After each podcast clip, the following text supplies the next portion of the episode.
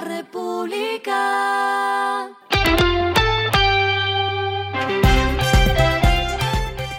Al final de la jornada, esto es lo que debes saber sobre el comportamiento de los negocios, las finanzas y la economía. Las movidas de hoy fueron. Isagen hizo la sexta emisión de su programa de colocación de bonos ordinarios en la Bolsa de Valores de Colombia. Se adjudicaron 356.150 millones de pesos en deuda de la compañía, pero el monto demandado fue de 464.660 millones de pesos. Más Mobile es la nueva marca de operación virtual que se suma al mercado colombiano, el cual completa 10 competidores. Invirtió mil millones de pesos en su puesta en marcha en un país. La empresa constructora con concreto llegó a un acuerdo con la Universidad de Miami mediante el cual crearán un fondo de investigación para la Escuela de Arquitectura. Comprende una donación de 150 mil dólares para los próximos tres años lo que está pasando con su dinero.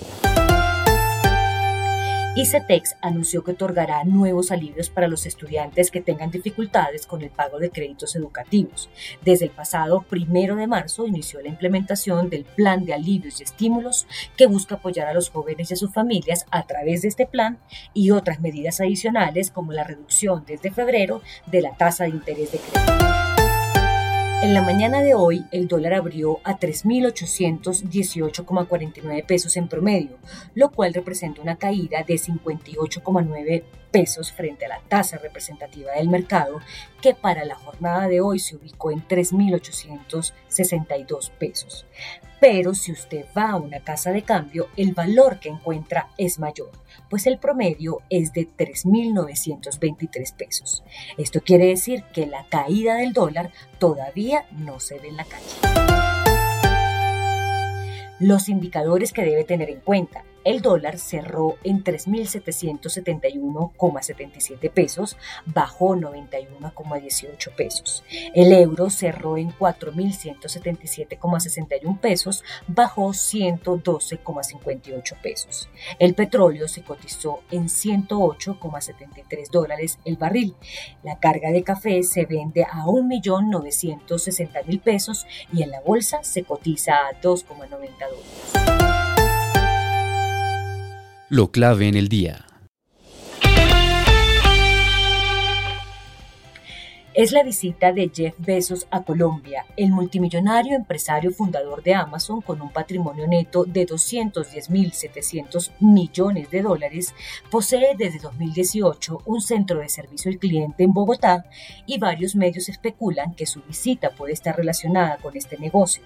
También se ha hablado que tiene en mente inversiones en series para su plataforma de streaming, Amazon Prime, y temas medioambientales. Esa es la razón por la que se vio montado en un helicóptero con el presidente Duque por la serranía de Chiribiquete.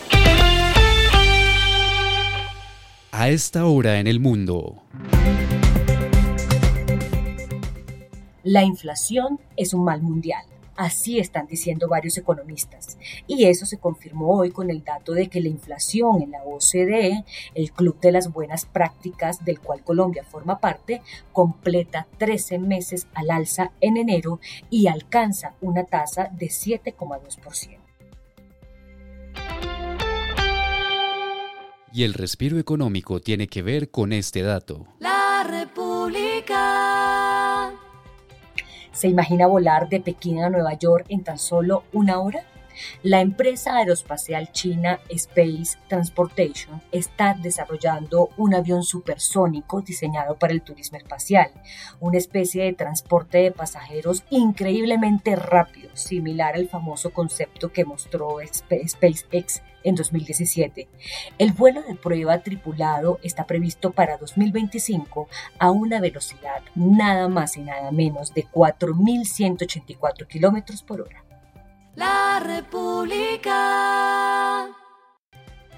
Y finalizamos con el editorial de mañana. Hay que ser más optimistas con el precio del crudo. Ya hay voces de expertos que minimizan los ingresos derivados de los precios del petróleo, que casi duplican a los previstos en el marco fiscal y no dejan de ser una buena noticia.